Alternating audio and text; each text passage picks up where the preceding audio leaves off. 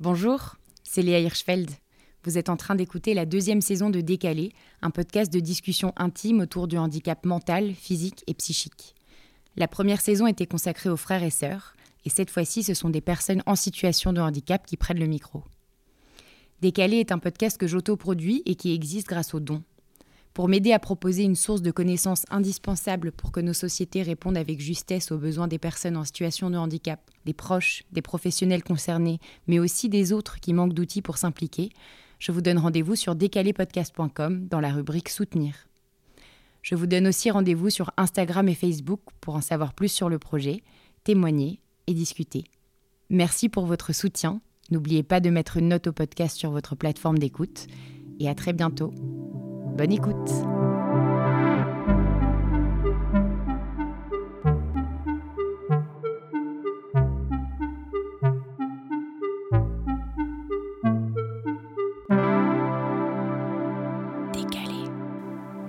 Aujourd'hui, je suis avec Maxime, Maxime Pérez, qui est un des fondateurs de la Maison Perchée, qui m'a accueilli chez lui dans le cinquième. Merci Maxime de me recevoir chez toi.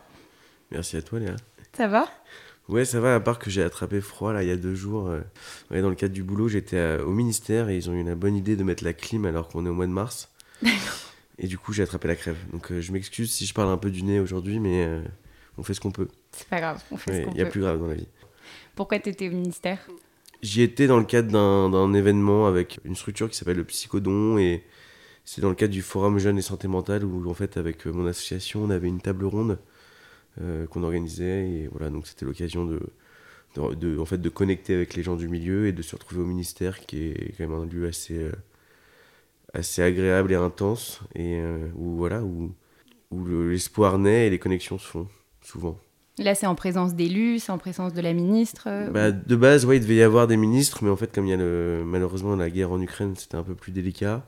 Donc, c'était plutôt en, présence d'acteurs de, du milieu associatif euh, autour de la santé mentale de la ville de Paris.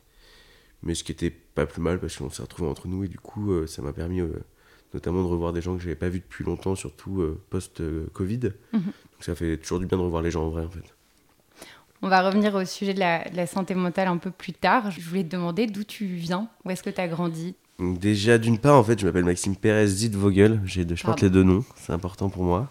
Et donc, ouais, donc j'ai 29 ans et je suis né en région parisienne. Mais voilà, donc euh, comme mon nom l'indique, je viens d'ici d'ailleurs. Donc j'ai eu la chance d'avoir justement ce passé familial qui m'a permis d'avoir, euh, je pense, une forme d'ouverture sur le monde assez intéressante. Et voilà, donc j'ai grandi en, banlieue, j'ai manqué de rien grâce à mes parents qui, sont, qui ont beaucoup donné pour ça alors qu'eux n'avaient rien quand ils avaient mon âge.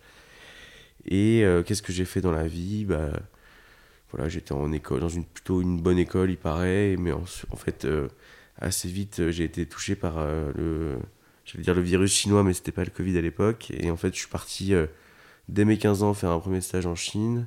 Ça, c'est genre c'est en bac pro? Enfin, t'as fait un premier stage un, ouais, non, ouais, non, c'était un bac... Euh, non, le stage, non, c'était mes parents qui sont un peu, euh, un peu fous, je crois, et qui m'ont envoyé à 15 ans et 16 ans faire un stage tout seul euh, en Chine. Incroyable. Donc, ouais, c'est pas courant, mais je les remercie pour ça, d'ailleurs, vraiment, parce que... Peut-être, souvent, enfin, je pense que j'ai fait les choses un peu trop vite, mais... Et intrinsèquement, j'ai grandi trop vite. Mais au-delà de ça, ouais, donc j'ai voulu y retourner. J'ai trouvé l'école qui me permettait de, plutôt que de partir six mois comme la plupart des écoles de commerce, à partir trois ans sur place. Mais une fois sur place, en fait, je me suis rendu compte que le diplôme euh, m'intéressait pas tant que ça parce qu'en fait, c'était vraiment du bachotage. Et en fait, j'ai réussi à, négocier avec ma famille le, fait d'attendre d'avoir le visa grâce aux études, mais en fait d'arrêter les études et de me servir de l'argent que j'aurais dû investir dedans pour en fait euh, tenter tenter ma chance. Je sais pas comment l'expliquer, mais ouais, j'avais je sentais qu'il y avait la possibilité d'eux et comme je parlais chinois et enfin plusieurs langues à l'époque et toujours d'ailleurs, même si je pratique plus. Mais euh, voilà, donc ouais, je me suis baladé. Ouais, j'ai fini par créer quand même. Euh, ouais, j'ai créé quatre boîtes. Euh, j'avais genre, je sais pas, 19 ans. 19-20 ans en Chine. Mais c'est de là aussi qui, que tout s'est emballé après. et que voilà, j'ai fini au rapatriement. Mais c'était quand même cool de pouvoir créer mes boîtes, mes idées, qui pour certains étaient des bonnes, pour d'autres de la folie à l'époque. Mais moi, j'y croyais énormément. Et et voilà, mais ça, ça appartient à ma vie d'avant, quoi. Quand je voulais faire du business entre la France et la Chine, ce qui n'est plus du tout ce que je fais aujourd'hui, quoi. T'as des frères et sœurs? Ouais, j'ai un petit frère qui a 5 ans de moins et une petite sœur qui a 10 ans de moins. Donc on est, Grande on, a- on est différence. assez réglé. Vous êtes soudés? Comme famille, comme fratrie Bah, il y, a eu- des étapes dans la vie assez, compliquées, quoi, parce que bah, notamment le divorce de mes parents qui nous a vachement rapprochés. Mais euh, après, l'histoire a fait que, voilà, euh, on accepte plus ou moins en fait que son grand frère, qui est censé être un peu. Enfin, je me mets à leur place, je sais pas, parce que je sais pas si c'était le cas, mais un peu, je pense, un exemple toujours. Bah, vrille et pète un boulon et se retrouve en- comme un zombie euh, après un hôpital psychiatrique. Je pense que c'est dur à digérer. Et à cha- à chacun euh, la liberté de le vivre. euh, Enfin, je pense pas que les aidants doivent forcément avoir la place d'aidants en fait. Il faut aussi penser à eux, se dire que peut-être qu'ils ont envie de vivre eux aussi et pas avoir ce poids que de se dire waouh, mon frère va pas bien, je dois faire quelque chose. Donc euh, moi je suis complètement. euh, je sais pas comment le dire, mais objectif par rapport à ça, dans le sens où. je peux leur enfin je peux rien leur, leur en vouloir en fait. Mhm. parce que euh, je sais pas comment j'aurais réagi moi si mon grand frère euh, est-ce que j'aurais pensé à moi plutôt qu'à lui je sais pas. Mais en tout cas moi euh, ma petite sœur elle je sais qu'on était très proches. Et le fait que j'aille si mal à un moment de ma vie enfin c'est elle qui m'a vraiment donné le déclic un jour où elle m'a dit qu'elle me, qu'elle me reconnaissait plus il fallait que, ça- que je bouge quoi. C'est ce jour là où je me suis dit merde putain excusez-moi les termes mais si même ma petite sœur me dit ça c'est que il est grand temps que que j'avance quoi Ça a été quoi le, le début de la vrille, comme tu, comme tu dis? Bah, c'est toujours di- difficile. En fait, ça, c'est un peu le jeu des psychiatres que de dire euh, de refaire l'histoire en arrière, en mode euh, vas-y, euh, on reprend l'histoire depuis le début. Mais d'ailleurs, à force de le refaire, à la fin, on sait même plus. euh, Moi, j'ai l'impression d'avoir oublié ma vie d'avant, tellement j'ai dû répéter la même chose X fois. Mais moi, je pense que le début de la. C'est pas le début de la fin, mais le début de la, de la folie. Parce qu'au final, je suis très content de ma vie d'aujourd'hui. Euh, on pourrait même dire le début de la renaissance presque ce qui s'est passé, c'est que ouais, les choses se sont emballées quand j'étais en Asie, et, mais c'était euh, pour tout un tas de raisons en fait. Souvent, parce qu'il se trouve qu'à l'époque je prenais un peu de drogue, et souvent les gens s'amusent à dire que. et pensent que en fait c'est que dû à ça, mais pas du tout, clairement pas. Genre, c'est pas possible en fait. Même j'avais fait le test une fois en psychoéducation pour voir parmi les gens qui étaient là bipolaires combien on prenait, ou on avait pris, on était que 2 sur 12. Donc ça, voilà, ça- c'est assez révélateur. Mais moi, j'ai ouais, eu un décès, j'ai eu euh, plein d'int- Et au- aussi, je pense qu'un truc qui était hyper euh, puissant pour moi, c'est de me rendre compte en fait que mon idéal de vie, donc qui était en fait euh, de vivre en Chine, de passer ma vie là-bas, de créer des choses là-bas, s'est écroulé en très peu de temps à partir du moment où Xi Jinping a pris le pouvoir et où par pur hasard en fait, je me suis retrouvé dans la révolte des parapluies le premier jour à Hong Kong. Après, rien n'arrive par hasard, mais Enfin, ce genre de choses où en fait, je me suis rendu compte qu'en fait ma place n'était pas là-bas et c'est super dur quand tu fais un plan de. Surtout que moi j'y suis allé depuis 15 ans. Donc moi ça, ça faisait depuis que j'étais gamin que je pensais à la Chine. Et quand tu te rends compte qu'en fait, euh, en fait non, clairement tu, tu, tu resteras pas là, bah, je pense que ça, ça a vraiment fait tilt dans mon cerveau et ça fait partie des choses qui ont fait que j'ai vrillé et que, bah, que j'ai fini par rentrer en urgence parce que en fait ma place n'était pas là-bas quoi. Tu, sens que ton comportement a vrillé. Est-ce qu'il y avait des mots qui se mettaient à ce moment-là, des espèces de réalisations que tu, pouvais formuler? Non, pas nécessairement, mais après il y avait des, des actes, surtout. euh, Enfin, des actes plus ou moins insensés, parce qu'après, euh, tout dépend du. Enfin, voilà, du degré pour certaines personnes, mais. Je me suis pas en bleu, j'ai fait une demande en mariage, euh, j'ai dépensé plein d'argent pour rien. J'ai voulu faire kiffer les gens, quoi. Donc, euh, quand je dis dépenser plein d'argent, j'ai payé des billets d'avion à tous mes potes, parce que dans mon idéal, j'étais en train de créer une boîte qui allait marcher. Et j'ai plus ou moins invité tous mes potes qui avaient un peu des soucis de, à ce moment-là, on a dit allez les gars venez, ça, va le faire, on va, on va y arriver tous ensemble. Bon au final pas du tout, mais euh, j'étais un idéaliste je pense. Moi j'ai, toujours été un peu idéaliste de la vie, je me suis toujours dit euh, on peut y arriver quoi. Enfin il n'y a pas de raison si on, si on fait les choses bien dans la vie qu'on prend le temps. Généralement ça se concrétise mais... Donc ouais il y a eu tout un tas de, de choses comme ça, voilà, et à la fin euh, c'est, euh, c'est mes, mes potes qui ont appelé ma mère en disant bah, Maxime on le reconnaît vraiment plus. euh, et euh, il faut venir l'aider, quoi. Donc tout ça a été un peu euh, mis sur le, sur le compte, entre guillemets, d'une crise maniaque après? Ouais, à la fin, c'est ça, en fait. On m'a clairement dit, je suis rentré en France, on m'a dit... euh, alors que je savais pas ce que c'était, hein, on m'a dit, voilà, Maxime, vous êtes bipolaire, vous venez de faire une crise maniaque. Euh, J'étais, ah, ok, super, et, et, et ce- qu'est-ce qui va se passer? Bah du coup, vous allez prendre des médocs à vie, vous allez galérer, vous allez avoir des effets secondaires. Parce que toi, concrètement, à Vous ce moment-là. Et surtout, on m'a dit aussi un truc de ouf, c'est, ouais, je suis entraîné à la psy qui a dit, mais en fait, vos bottes oubliées, genre, vous allez les fermer, quoi. J'étais là, genre, what? Je pensais que j'allais guérir vite fait et que j'allais retourner, quoi. Parce que toi, à ce moment-là, en fait, t'étais chargé d'énergie, t'étais trop bien. Enfin, limite mieux que, mieux que jamais, tu pensais que tout était possible. T'avais avais plein de, de, de- de choses que tu concrétisais en plus. Et Ouais, mais c'était tu te rendais trop, pas du tout compte que, euh, que, que, que c'était extrême. Bah non, pas du tout. Euh, Tout était trop sans m'en rendre compte, mais justement, je le dis souvent euh, dans le cadre de mon asso et tout ça, c'est que et de mes prises de parole, c'est que si seulement j'avais, on m'avait dit expliquer à l'école, au même titre que les cours d'éducation sexuelle, les cours d'éducation psychique, pour moi ou même mes potes, en fait, on se serait rendu compte super vite de ce qui se passait. Ou même si seulement ma mère m'avait dit que j'avais des bipolaires dans ma famille Mhm. et qu'on aurait cassé un peu ce, ce, ce non-dit euh, qui arrive dans énormément de familles en France bah, mis bout à bout, enfin peut-être qu'au bout d'un mois je me serais rendu compte et pas six mois et, et généralement c'est proportionnel, plus tu fais une crise de manie, plus tu descends après et j'aurais pas passé après presque deux ans euh, enfermé, euh, rempli de honte euh, dans ma chambre parce que je, je savais que j'avais déconné, que j'étais allé beaucoup trop loin sans m'en rendre compte parce qu'en fait justement ouais, on a le sentiment de toute puissance, Mhm. tout est possible mais tout est trop en fait. Mhm. Et euh, malheureusement, euh, ça peut faire des dégâts. Parce qu'après, moi, tout s'est bien passé, mais il y a plein d'histoires horribles de, de gens. notamment, j'ai un pote, la Solal. Bah, lui, il est, il monté en haut d'un immeuble sans raison. Il est tombé. Heureusement, il n'est pas mort, mais enfin, on peut faire des, des, des- des catastrophes, quoi. Toi, ta maman, du coup, est venue te chercher. Ensuite, t'es rentré. T'as été Ouais. directement hospitalisé. Ah ouais, ouais, ouais. Ouais. J'ai pas eu le choix, là. Ok. En gros, je suis rentré. mais En fait, on m'a mis dans le cadre des 12 jours. Ça, je vous invite à regarder le documentaire de Raymond Depardon qui est top là-dessus. Et en fait, ouais, c'est depuis 2013. Je sais pas trop pourquoi. J'imagine qu'il y a eu des déboires avant. Mais en gros, quand on est mis sous contrainte, on doit prendre un avocat. Et on passe devant le juge des libertés pour euh, en fait, juger le, fond- le, le- le fondement ou non de, de cette hospitalisation sous contrainte. Une fois qu'on passe cette étape, après, ça c'est aux urgences. Donc ce que j'ai vécu, donc c'est. Enfin, moi, j'avais jamais eu d'avocat, donc c'est hyper intense. Enfin, je reviens de Chine, on m'attache pendant 12 jours et je me réveille, on me met un avocat, je passe devant le juge. Tu vois personne, t'as pas le droit de voir les gens. Enfin, c'est hyper violent. Hyper, hyper violent. Et après, on te, bah, on te sectorise dans l'hôpital public. Donc, du coup, on m'a mis dans un hôpital à côté de chez mes parents, enfin, de chez ma mère pour le, pour, pour le coup.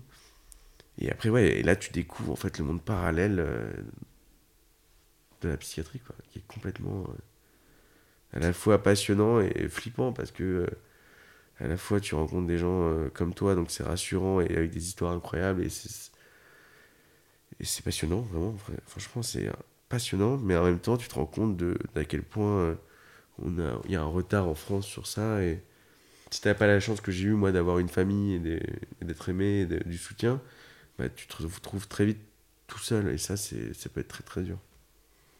Tu peux me parler de certaines rencontres? Ouais, je vais pas rentrer dans les détails, mais dans ma première hospite, euh, il y avait Michel. ça, c'est quand j'ai eu les 12 jours. Lui aussi, il avait les 12 jours, donc euh, c'était un vieux euh, qui devait avoir 60 ans, euh, qui était plombier, mais qui était cool et qui, lui, c'était pas sa première hospite et il m'a pris. Il a bien vu que j'étais complètement perdu. Et il s'est occupé de moi, il m'a, il m'a rassuré.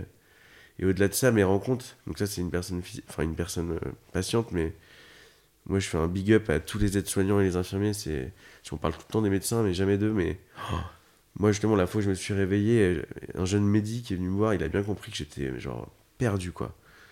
Et il m'a dit T'inquiète, mec, t'es là. euh, Dans le cadre des 12 jours, il m'a expliqué ce que c'était. Il m'a, rassuré. Il est même venu alors qu'il n'était pas obligé voir l'avocat avec moi. Il m'a emmené fumer des clopes euh, en plus de ce que j'avais, parce qu'en plus, on peut pas fumer ou très peu. Enfin, je sais pas, c'était comme un, un pote, quoi. Et les infirmières, ouais. Enfin, c'est l'école de la vie. Et moi, ça m'a tellement fait du bien d'être au contact de gens comme ça. Parce que les médecins, on les voit qu'une une fois par semaine. Et limite, on est tenté de, dès que tu les vois, de faire semblant que tout va bien parce que tu veux sortir. Ça, c'est un peu le jeu. Ça, c'est trop drôle d'ailleurs. On est tous des super bons comédiens, mais on se fait griller en deux secondes. mais après, les, les infirmiers, ils te voient tous les jours. Donc, c'est une relation qui est différente. Et moi, à chacune de mes hospites, d'ailleurs, encore maintenant, aujourd'hui, ça fait 4 ans que j'ai pas été hospite. Mais je retourne tous les 3 mois le- dans l'hosto où j'étais et je vais voir mes infirmières. Et, parce a créé un lien incroyable. Et parce que moi, j'ai toujours été aussi un peu communicant, j'aime bien aller vers les autres. Ça, c'est ma nature aussi, mais euh, c'est beau, quoi. Même en jour de grève, elle bosse. Enfin, il, parce qu'il y a aussi des mecs. Enfin, je sais pas, c'est- ça, ça t'apprend les valeurs, quoi.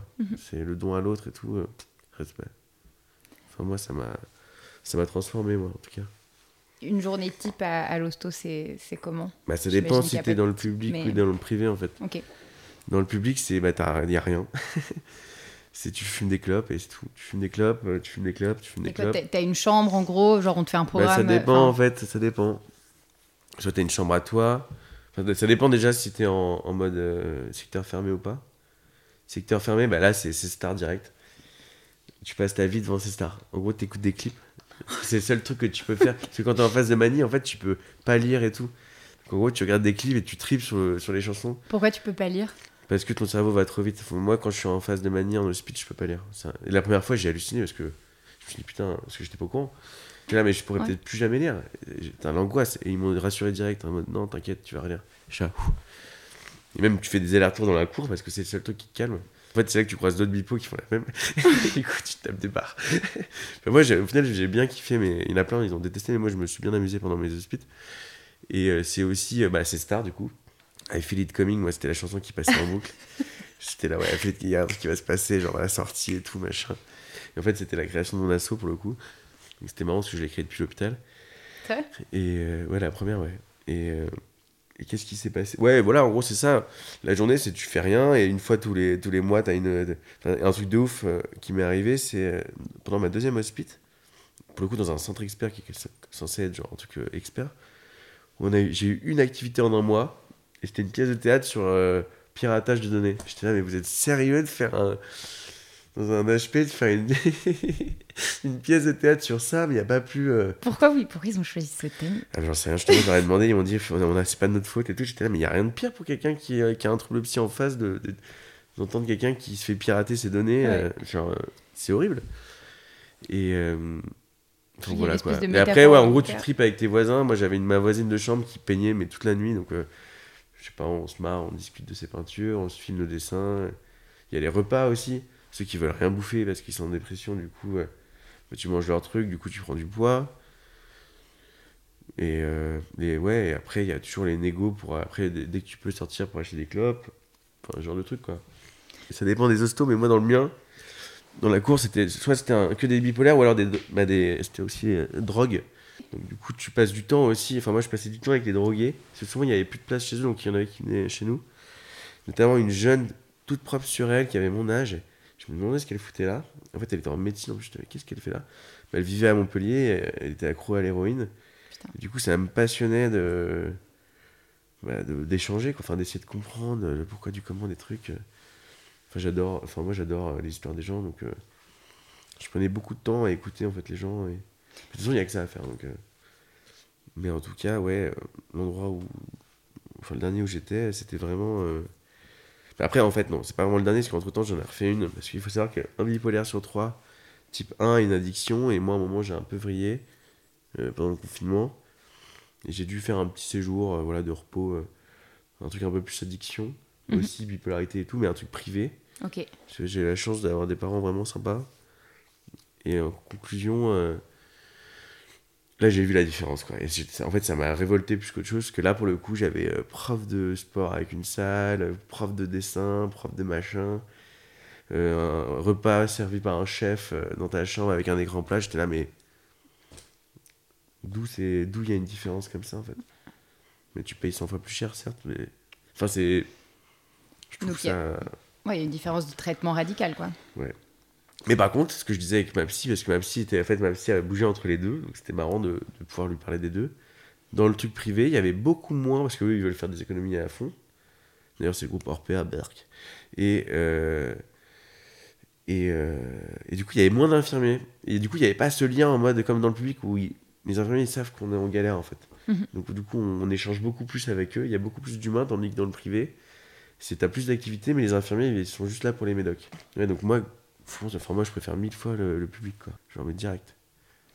J'imagine qu'avec euh, la découverte de l'hôpital, il y a la découverte des médicaments. Ah ouais, ça c'est euh, quelque chose aussi. Bon, après voilà, hein, ça fait partie du truc. Moi j'ai eu de la chance parce que j'ai trouvé assez vite le bon traitement. Et souvent d'ailleurs on me demande tout le temps c'est quoi ton traitement? Parce que tout le monde me dit t'es guéri. Je dis non je suis pas guéri. Je prends 5 cachetons par jour. Et au-delà de ça, je connais des gens qui prennent le même que moi et ça marche pas en fait. Ouais. Euh, en fait ça c'est ça qui est pareil magnifique et flippant, c'est que voilà la chimie du cerveau on n'y connaît presque rien donc euh, c'est un- on tâtonne quoi. Donc, conclusion, ouais, moi j'ai un traitement, euh, ok, je tremble, euh, voilà. Ok, euh, peut-être que je devrais faire des dialyses dans 20 ans. Mais après, voilà, c'est toujours la question. On me demande souvent, tu veux pas arrêter les traitements? Je dis, bah, on verra plus vieux, quoi. Mhm. Mais pour l'instant, c'est pas ma priorité. Dans la vie, rien n'est question de temps, mais de priorité, ce que je dis tout le temps à tout le monde. Et là, ma prio, c'est que pour l'instant, ça va bien. Donc, euh, pourquoi jouer avec le feu? Une fois, j'ai essayé d'arrêter, je finis en hospital direct. Donc, euh, donc euh, euh, pour l'instant, tout va bien. Je continue. Mais forcément, du coup, euh, enfin, c'est chiant parce que quand t'avais. Enfin, euh, je suis un mec, quoi. Donc, euh, pour moi, c'est un peu ma pilule, quoi. Dans le sens où tu peux pas l'oublier, il faut y penser. Si tu pars à l'étranger, bah, tu peux pas. Enfin, c'est toute une galère pour en avoir pour euh, plus de 3 mois. T'as pas trop d'équivalent à l'étranger. Après, en plus, euh, en fonction de ta perte de poids ou pas, mais en fait, il se trouve que moi j'ai fait ça et en fait, ça n'a pas changé. Ça dépend des gens, mais tu peux être en sous-dosage ou sur-dosage, donc il faut faire des prises de sang. Bonjour, pendant le Covid, de faire des prises de sang, t'en as pour deux heures vu qu'il y avait tout, tout le monde qui faisait la queue, donc moi ça fait longtemps que j'ai pas fait de prise de sang. Enfin voilà, donc il y a plein de trucs logistiques à. un peu chiant, mais ça fait partie du truc en fait. Il y a plein de médicaments. Enfin, quand t'as du, du diabète, bah tu fais ta piqûre d'insuline tous les jours. euh, et. euh, et voilà quoi. Enfin, c'est la vie quoi. Il y a Ouais. pire quoi. Enfin, je, je suis vivant donc euh, c'est cool. J'imagine qu'il y a aussi ce que ça fait au corps, quoi. Tu dois un peu réapprendre à, à comprendre comment fonctionne ton corps. Ouais, mais non, en vrai, c'est ce que je dis aussi euh, parfois euh, dans le cadre de mes prises de parole et tout. Ce qui est génial, en fait, c'est ce que tout le monde devrait faire. C'est que du coup, moi, ça m'a poussé cette maladie, qui est quand même classée sixième au rang des handicaps mondiaux, hein, je tiens à le préciser. Souvent, on me dit que c'est rien. Ça m'a forcé à, apprendre à me connaître à fond. En fait, tout le monde devrait faire ça. Savoir comment on réagit par rapport aux trucs, euh, aux situations. euh, c'est trop important. Et du coup, ouais, du coup, ça m'a forcé à trouver d'autres formes d'équilibre. Moi, dans mon cas, c'est. euh, bah, je marche euh, comme un gaga. Ça me permet de, de me recentrer, de me connecter. Euh, la musique, les rencontres. De prendre du temps aussi pour moi. Moi, je suis un passionné de la mer, donc un peu de temps en temps sous l'eau. Fait, c'est le seul moment où je pense à rien. C'est un truc de dingue d'ailleurs. Mhm. Je pense aux poissons et à ce que je vais trouver, mais c'est tout. Parce que même quand je marche, bah, là, pour le coup, c'est l'inverse. C'est une source d'inspiration énorme avec de la musique. J'écoute de la musique tout le temps. Donc ouais, du coup, j'apprends à me connaître et aussi euh, à- par rapport aux symptômes, donc notamment le fait de le sommeil, c'est quand même, enfin ça dépend, mais moi pour moi c'est plus important. Avec le temps, j'ai appris à gérer ça et je sais que j'ai un médicament si besoin. L'idée c'est de le prendre quand je sens que ça va moins bien et que ça monte par exemple, et ce qui me permet en fait d'éviter l'hospice, parce que si tu pars en hospice, ça part pour un mois quoi. Donc un mois c'est long. Et du coup, c'est apprendre à, voilà, à jauger tout ça et, et en vrai, c'est passionnant. hein. Et, Ouais. euh, mais c'est, ça demande du temps et de, de prendre le temps de se connaître et de sentir, quoi. Et moi, je sens maintenant, enfin, je sens quand je dors mal, ce qui m'arrive pas très souvent parce qu'en ce moment, justement, tout va bien, c'est cool. Mais de, ouais, de sentir, quoi. Est-ce que tu peux me parler de cette... Tu as créé une première asso, Bipolaire et Fier Ouais. et Fier, et ensuite tu as créé une deuxième asso qui s'appelle La Maison Perchée. Ouais. C'est un peu via ça d'ailleurs qu'on s'est qu'on s'est rencontrés. Mhm. Est-ce que tu peux me raconter un peu euh, l'histoire en quelques mots de la Maison Perchée, comment c'est né et surtout ce que vous faites aujourd'hui? Ouais, bah, oui, je peux, évidemment. En quelques mots, parce que je préfère que les gens aillent se renseigner. Absolument, ouais. Et parce que là, pour le coup, vous allez voir maisonperchée.org, euh, c'est pas compliqué. Mais dans l'idée, ouais, en fait, l'idée, c'est simple, hein, c'est qu'on est quatre cofondateurs, trois concernés et une. euh, Donc, c'est trois euh, super femmes, Caroline, Victoria et Lucille et moi. On est trois concernés et une non concernée. Dans l'idée, voilà, on était tous. Enfin, c'est une longue histoire, mais nos che- chemins devaient se croiser et se sont croisés, et on a décidé de faire ça ensemble. Et voilà, l'objectif, c'est c'est de créer un espace, j'espère plusieurs en France dans le temps et aussi en ligne, euh, dédié aux personnes concernées par les troubles psy et géré par des personnes concernées, mais pas, pas que non plus, et pour les proches, mais surtout non médicalisé, dans l'air du temps, euh, en mettant à disposition tout un panel de choses qui permettent aux gens d'aller bien, et enfin d'aller mieux et de, se rétablir d'une certaine manière. C'est pas du soin, mais d'avancer en fait. Dans l'idée, c'est tu viens à la maison, tu prends ce que tu as à prendre et tu continues ta route et après tu reviendras plus tard pour donner ce que tu as, à donner en fait. Moi, c'est ça ce que j'aime dans le concept de maison, c'est c'est pas c'est pas fermé, c'est pas un club, c'est c'est vraiment enfin c'est un peu utopique mais ça marche. Pour l'instant, ça marche plutôt bien. Mais l'idée c'est ça, c'est la, la pérédance et le partage de savoir expérientiel. Mais et spécialisé pour les jeunes, 18-40 ans, euh, parce que je pense que c'est aussi important d'échanger de, avec des gens qui ont un vécu similaire plus ou moins dans le temps, parce qu'après, voilà, la psychiatrie à 30 ans, c'était pas pareil qu'aujourd'hui. Mhm. Et je pense que voilà, il faut évoluer avec son temps et que c'est important. C'est pas, c'est pas pour exclure les gens, mais, après, ces gens-là, en tous les cas, quand tu auras les lieux physiques, puisque pour l'instant, c'est qu'en ligne, euh, auront leur place aussi à leur, à leur manière. Mais... Et pour le côté en ligne, ce qui est génial, c'est qu'on a créé ça pendant le confinement. Et en fait, ce qui est ouf, c'est que voilà, on arrive à connecter avec des gens de toute la France et même de l'étranger. Et c'est, et c'est bien, en fait. Et mhm. on est les premiers à faire ça. Et je pense que c'est important que n'importe qui puisse avoir accès à la péridance grâce à Internet euh, en 2022. C'est quoi la péridance La péridance, c'est, c'est euh, P-A-I-R. Hein. c'est pas... Parce que là, j'ai entendu mère et danse il y a deux jours, ça m'a un peu. Euh, c'est vrai. Ça m'a un peu énervé. Et ouais, donc c'est P-A-I-R, c'est, le... Bah, c'est ce que j'ai vécu à l'hôpital, c'est de se retrouver avec d'autres bipolaires dans la chambre à côté qui sont plus vieux et qui vont te rassurer, te dire que voilà, ils ont vécu ça, ça, ça, et, et que grâce à ça, tu vas avancer en fait un truc qui est génial, c'est que souvent les gens, enfin ça dépend pour qui, mais moi le premier, hein, t'as ni envie de parler avec des pros, ni avec ta famille, ni avec tes potes, et en fait les pères, euh, eux, ils peuvent vraiment te comprendre parce que, enfin typique, les médecins, ils, ont pas, ils sont pas bipolaires, quoi. Ils n'ont pas vécu ce que tu as vécu, alors que les autres, oui.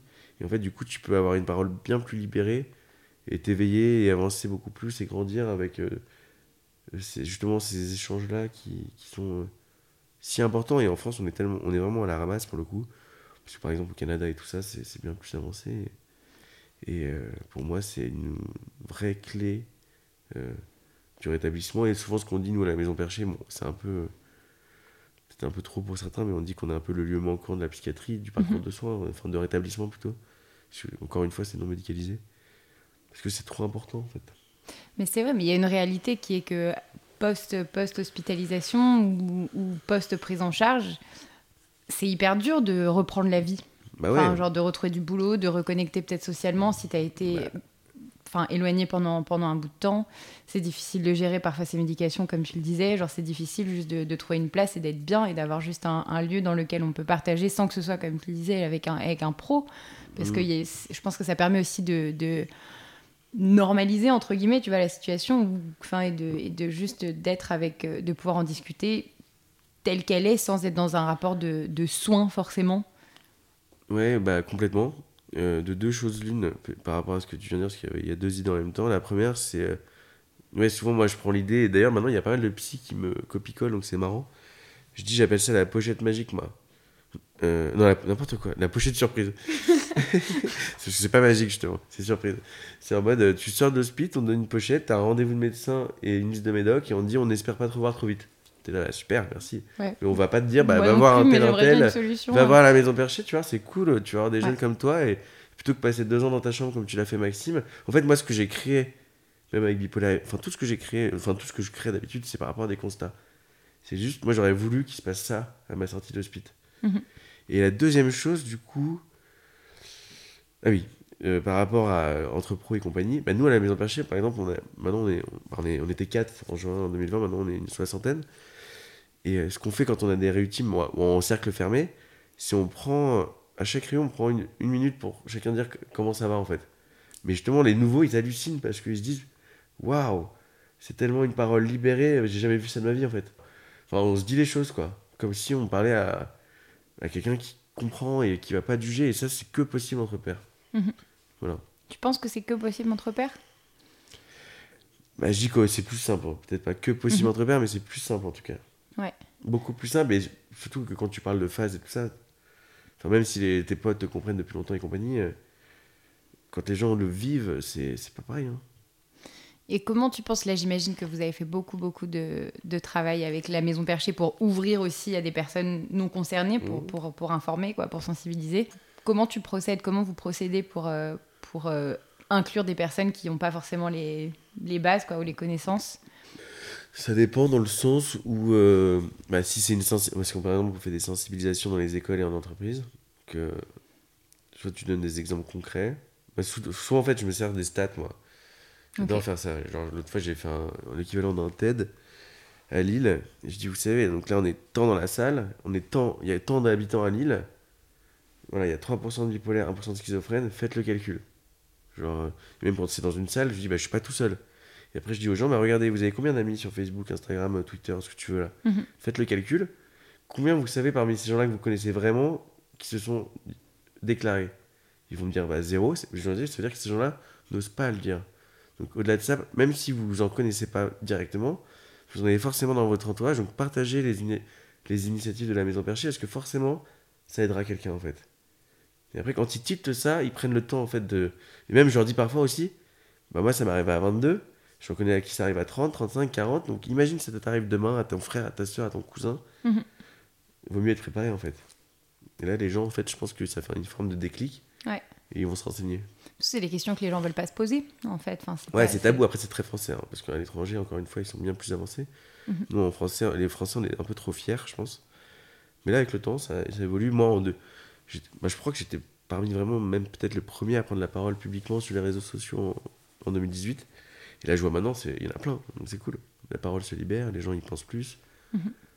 Quand tu dis que c'est plus avancé à, à l'étranger, tu penses au Canada. Enfin, tout à l'heure, tu as cité le Canada. Ouais. Je pense qu'il y a la Belgique aussi pas mal Ouais, la qui, qui fait Suisse. plein de choses. L'Angleterre, quand tu sais que le premier match de Premier League, c'est le Prince Harry qui l'a fait pour parler de santé mentale.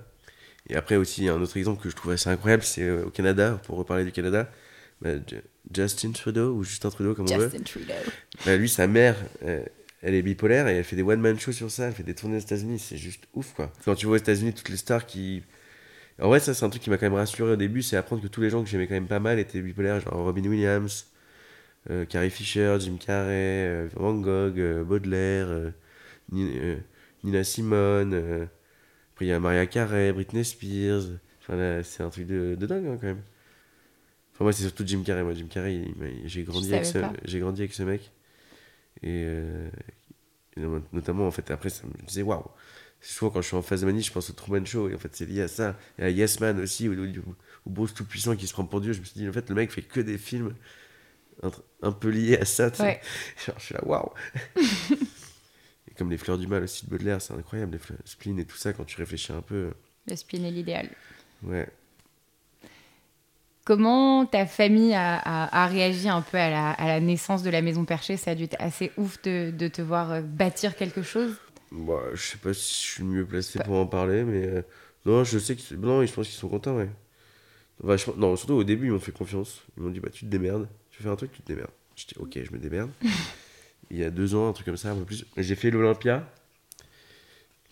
Absurde d'ailleurs, j'étais sur scène de l'Olympia, normal. Au psychodon Ouais, ouais, Je au t'ai psycho- ouais, j'étais au psychodon, enfin normal. Et justement, et toute ma famille était là au troisième rang, et là, ça, ils ont eu un déclic en mode putain, putain il s'est débrouillé un tas tout seul, quoi. et voilà, quoi. Moi, je me Et souviens que depuis ce moment-là, ça a fait un déclic, et depuis, ma mère s'est beaucoup plus investie, notamment, on a fait une vidéo sur Brut qui a, fait, qui a pété tous les scores. Et voilà, ils sont là, quoi. Mais après, j'ai pas envie de trop les impliquer, ils- s'ils veulent donner, ils donnent. Enfin, nous, dans la famille, on a une règle, c'est ne pas donner pour recevoir. Mais voilà, en fait, euh, libre à chacun de quand il veut s'investir ou pas. Ma sœur, elle a fait une vidéo en sur moi pour, pour les Beaux-Arts, qui est ouf. Je lui avais rien demandé, elle a fait comme ça, quoi. Et, euh, et voilà, mon père, euh, à la base, il m'héberge aussi. Enfin, voilà, j'ai la chance d'être. Enfin, je sais pas, ouais.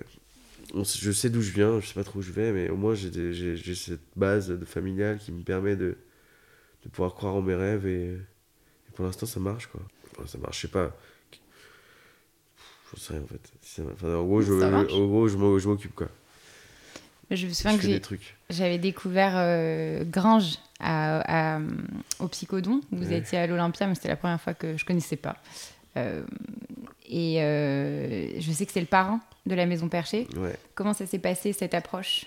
Ah bah c'est tout simple, c'était au psychodon, ouais, ouais. je suis allé le voir, j'ai dit ouais, enfin, c'est une- on s'est marré quoi, on allait boire un coup et je lui ai dit, euh, on, s'est pris nos numéros, en vrai tout de suite je me suis dit il faut que ça soit le si je vais laisser un peu de temps et on a bu un coup après, euh, les semaines qui suivaient, et il a dit oui direct en fait. Ouais.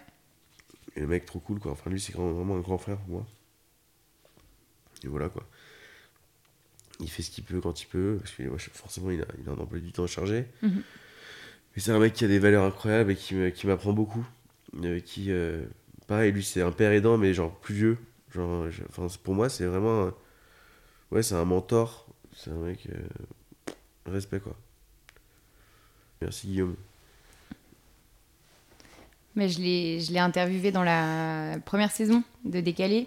Et c'est vrai que, que c'est vrai que c'est différent de parler avec des plus grand, comme tu dis. Enfin.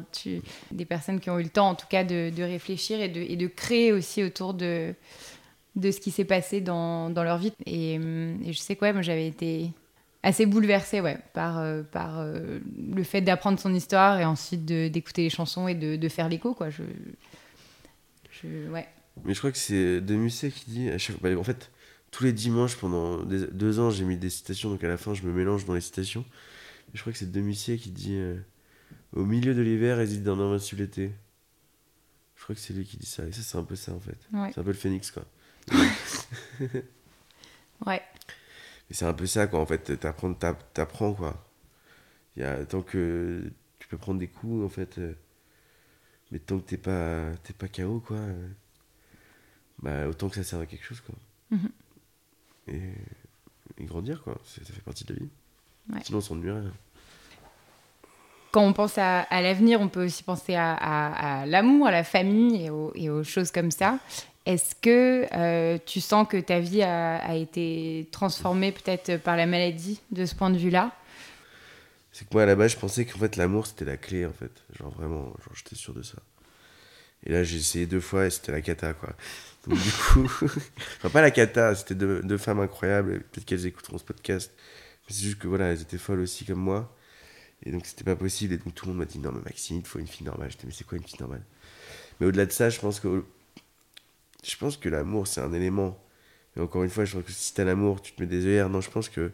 Mais il y a un truc sur lequel j'ai pas assez bossé, mais je pense que j'en ai peur. Et c'est un truc que je repousse depuis longtemps. Moi, c'est enfin, c'est une forme de. Enfin, j'ai la foi, c'est la religion, en fait. Je pense que quand tu vis des trucs aussi intenses que moi, de toute façon, clairement, j'ai trouvé la foi. Alors que j'avais pas la foi avant. J'ai trouvé la foi à l'hôpital psychiatrique.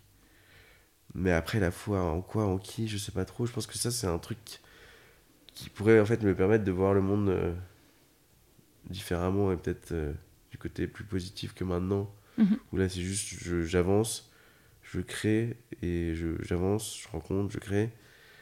Mais c'est pas, je, je m'épanouis quoi. J'ai toujours un truc dans la tête quoi. C'est un truc de malade. Mais genre, tu, tu crois en fait que les, que les choses sont bien faites et que les choses vont, vont... arrivent pour une raison? Ouais, ouais, ouais, grave. Moi, je, je suis un mort, un mort. Vous pouvez demander à tous mes potes. Le destin, euh, ça, c'est ma vie, le destin. Mhm. Rien n'arrive par hasard. Mais je suis très comme ça En aussi. mode synchronicité. mais après, j'ai appris à. Les synchronicités, c'est un truc de bipolaire aussi. J'ai appris maintenant à doser et à plus croire que tout est un signe. Parce qu'avant, moi, tout était un signe. hein. Ok. C'était un truc. Non, mais maintenant, je- Ou alors maintenant, je le vois, mais je dis non, t'inquiète, Maxime. Donc, tout... C'est juste un hasard, entre guillemets. Donc tu voulais lire tout. Ah, mais moi, ouais, je lis tout. Ouais. J'associe tout. Moi, j'ai une. Je pense que. Enfin, ouais, moi, mon- ma vraie force par rapport peut-être euh, euh, à la moyenne, c'est que je vois. J'ai une vision dans l'espace assez. assez. euh, assez décuplée. Ben, je vois quelqu'un. Elle me dit ce qu'elle fait dans la vie, ou si elle a besoin d'aide sur un sujet, ça va faire tout, tout, tout, tout, tout, tout, tout. Je vais voir tous, son- tous les gens avec qui je peux la connecter. Enfin, je sais pas pourquoi, c'est comme ça. Donc, euh, c'est pratique dans mon milieu. Avec la Maison Perchée, vous avez l'ambition de créer un lieu pour que les gens se retrouvent et tout. Qu'est-ce qu'on, qu'est-ce qui va s'y, s'y passer? Comment ça va se passer? Ah bah, vous verrez bien. hein. Ok, En fait, ça dépend de la taille qu'il fera déjà, donc on n'est pas sûr. ok. Il y a plein de, de- d'inconnus. Mais dans l'idée, il y aura un café euh, pour euh, sensibiliser Pierre-Paul Jacques qui passe dans la rue, parce que justement, il y a toujours ce côté, on sensibilise aussi le grand public. Mhm. Donc un café solidaire, un espace aménageable avec tout un panel d'activités au- aussi bien euh, pour aller de l'avant, j'appelle ça comme ça, genre euh, coaching de projet, apprendre à coder, apprendre ce que tu veux, et aussi pour aller mieux, genre euh, nutrition, yoga, machin. Il y aura aussi un bureau pour qu'on bosse, parce que là, j'en ai, on en a tous marre de bosser en télétravail. Ouais. Et après, ça sera aménageable pour faire aussi des. bah, il y aura des groupes de parole, les conférences, et après, plein de trucs en fait. Je pense que quand tu auras lieu, déjà, il y a plein de trucs qui, qui sont pensés, mais ça va amener. euh, Enfin, il y a aussi des têtes perchées, un wiki perché, enfin, plein de trucs. Je vous invite à aller voir le site, mais. euh, Je pense que moi, je crois vachement en ça, en fait, aux forces de. J'adore les gens qui sont. moi, ma passion dans la vie, c'est les gens qui sont force de proposition, en fait. Mhm. J'imagine qu'il y aura des gens qui vont nous donner des idées euh, lumineuses auxquelles on pensera on n'aurait pas pensé, en fait. Comment ça se fait que ça n'existe pas encore un lieu comme ça? Moi, je sais pas. Franchement, c'est une bonne question. Il y a des, soit il y a des EduxP, soit c'est fermé, en fait. Ok. Ou soit c'est du soin un peu, quoi. Donc c'est toujours médicalisé, quoi. Il y a toujours une. Bah, bah, plus ou moins, quoi. Ok, c'est pas juste pour le plaisir de se retrouver, d'être ensemble et d'avoir une espèce Ouais, de think que je pense tank que les euh, gens ont eu autour de. peur, euh, ou alors les gens, ouais, je sais pas, entre, ils se disent, ouais, c'est que des gens entre fous, euh, ou peut-être que personne n'a osé faire ce qu'on a voulu faire aussi. Est-ce que tu t'es Et déjà. ça retrou- s'est démocratisé avec les réseaux sociaux, et du coup, on Ouais. a pu avoir plus d'impact, toucher plus de monde. Est-ce que tu t'es déjà retrouvé face à des personnes qui vous ont mis peut-être un peu des bâtons dans les roues Et pourquoi? Ouais, comment? ouais, ouais, il y en a qui, qui j'appelle ça des haters. J'en ai quelques-uns, ouais. Parfois, je reçois des petits messages un peu de pas cool. Je m'en fous, en fait. Mais de gens qui. Non, mais ce qui est cool, c'est que sous mes vidéos, en fait, quand il y a des messages pas cool, maintenant, j'ai les gens, ils me, ils me défendent. J'ai rien à faire. Ok. C'est assez ouf, d'ailleurs. Parce qu'avant, tu prenais le temps de répondre à tous les commentaires. Non, parce sur que sinon, je m'énervais vraiment. Donc, Ok. je, je les regardais pas, en fait, au début. Ouais. En fait, pour être honnête, je me suis presque jamais regardé en vidéo. Tout- J'ai dû faire, je sais pas, une vingtaine, voire plus de vidéos. J'ai dû en regarder deux. J'ai regardé celle avec ma mère, parce que j'aime pas me regarder, c'est horrible. Et euh, j'ai regardé la première, qui est horrible quand j'ai 25 kilos de plus. Et, mais qui me fait aussi du plaisir, parce que je me dis, putain, j'ai bien avancé. Et euh, celle avec ma mère. Et aussi, si, non, une autre, celle avec sur France Info. Parce que pour la première fois, je parlais de politique. Et je voulais voir le montage qu'ils avaient fait. Parce qu'avant, je parlais pas de politique. Donc j'en ai regardé trois. Et après, les commentaires, je sais quoi, les gens répondent à ma place, donc ça c'est cool. Mhm. Après, parfois, je prends des petits missiles comme ça. euh.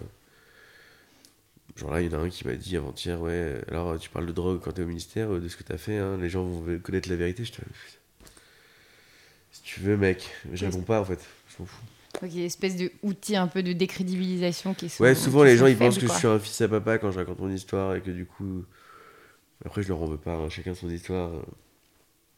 C'est pas grave. Faut Ouais. tout pour faire un monde. Et aussi, parfois, on me dit que. que a- Enfin, des gens me disent qu'ils sont bipolaires aussi, je dis ah bon et tout? En fait, c'est enfin, pas chiant, la- ça prend un peu de temps, c'est normal. Il faut éduquer les gens, mais il y en a plein qui mélangent euh, bipolarité et lunatique. Mhm. Donc en fait, du coup, je prends le temps de leur expliquer. euh, bah, en fait, que ouais, non, moi je dois prendre un traitement, machin, que c'est pas facile, que c'est à vie, tatati, tatata. Et euh, voilà, ils comprennent quoi. Ou alors parfois ils disent que c'est inventé, que c'est la maladie du siècle, machin. Je dis bah non, mec, franchement, euh, vis une phase de manie, tu vas voir, euh, c'est pas cool, hein. Enfin, c'est cool, mais à la fin, euh, c'est pas cool. On dit que c'est des problèmes de riches. Il y a, il y a... Moi, j'ai beaucoup entendu ça, quoi. Genre, euh, Ouais, bah non, Bah non, la preuve que non, parce que moi, l'hôpital, venez à l'hôpital public. Mm. Justement, moi, avec ma mère, comme ma mère est trop sympa, bah, je sais pas, on était, on- je devais acheter des paquets de clopes pour au moins 7 personnes différentes, je pense. Mhm. Parce qu'ils avaient pas de famille, rien du tout. Je les appelais les oubliés. Mais eux, eux, je vais les voir à Noël, à Pâques, et j'apporte des cadeaux et tout. Mais, euh, mais non, il n'y a pas que des riches du tout, les gars. Franchement, bah, bah, allez voir, euh, je dis souvent aussi, mais après, c'est pas un, c'est pas un zoo, mais faites un tour en HP, vous allez voir. Franchement, la galère que c'est. Dans le public, hein, je précise. T'as une pensée justement sur cette euh, notion de socle familial et de vraiment la différence que ça fait quand, quand on a ça ou pas? Bah ouais. Évidemment, dans le sens où quand tu, tu sais que quand tu sors, t'as un toit, que t'as de quoi manger, rien que ça.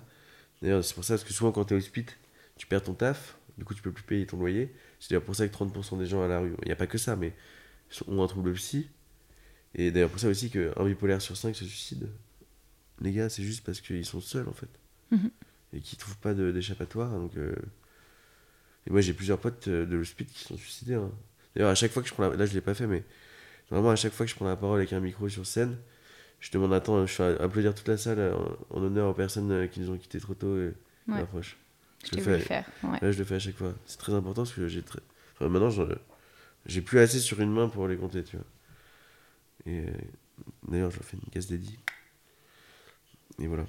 Et c'est en ça que la maison perchée existe aussi. C'est pour ça. Bah c'est ouais, pour que c'est ce toit-là. Ouais, ouais, c'est ça, c'est un soutien, quoi. Nous, on dit tout le temps, enfin, notre euh, baseline, entre guillemets, enfin, il y en a plusieurs, mais c'est seul, on va plus vite, ensemble, on va plus loin. Mhm. Plus on est de fous, mieux on évite la camisole, ça, c'est l'autre.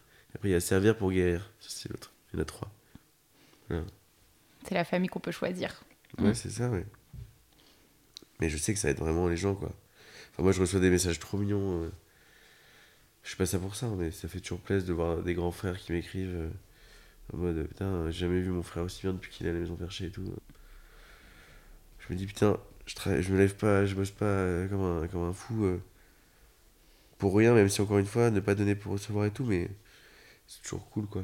c'est pas une question de ça, mais c'est de sentir qu'en tout cas, vous avez pris des, marche, décisions quoi. qui ont un impact. Et ça marche. Clairement. Ouais, Ouais. c'est important. Ouais, ouais, ouais. Et c'est hyper. je- moi, je suis hyper euh, sensible au fait que. la- à, à votre volonté de faire tout ça euh, de manière démédicalisée. Que ce soit juste vraiment Bah ouais. des, des lieux de parole et des lieux Bah, de mais, après, a, moments ouais, ensemble. Mhm. ouais, mais après, on a quand même un conseil consultatif. euh, On a quand même tout un panel de pros, ce qui rassure les pros d'ailleurs, Mhm. ou les investisseurs ou les financeurs. En mode, euh, si besoin, on appelle des gens pour euh, quand même euh, un peu challenger ce qu'on qu'on est en train de mettre en place et, et avoir des retours. Parce qu'encore une fois, c'est c'est hyper pertinent de faire ça. C'est cool quand on a la chance d'avoir un environnement avec le temps de, de pros dans plein de domaines, donc c'est cool, autant en profiter quoi. T'as dit que tu parlais jamais de politique, mais là, tu me disais en début de, de- de- de- d'interview que tu étais au ministère. Euh, tu as pris euh, la présidence d'un. Non, je suis pas président. Non, t'es pas président. Bientôt, peut-être. Who knows? Je sais pas. Faut jamais rêver trop loin. Non, non, ça serait une grosse. Non, en vrai, il y a une grosse blague, c'est que je me présente en 2027 euh, et que je crée un parti. J'ai déjà le slogan Votez les dérangés pour une France plus équilibrée. Voilà. C'est pas mal, ça, avec ouais. Enfin, c'est plus moi qui l'ai trouvé, mais on a, on a trippé là-dessus tous les deux. Votez les dérangés pour une France plus équilibrée. Je devrais dire les décalés, comme ça on ferait une petite référence. Ouais, à- un peu, on pourrait. On ouais. pourrait, hein. Je voudrais des faire une petite collab. On pourrait faire ça, ouais. On pourrait changer à chaque fois en mettant des trucs un peu genre euh, différents, quoi. Voter les différents. Pour... différents, on n'est pas vraiment différents, mais. Non. Voter les.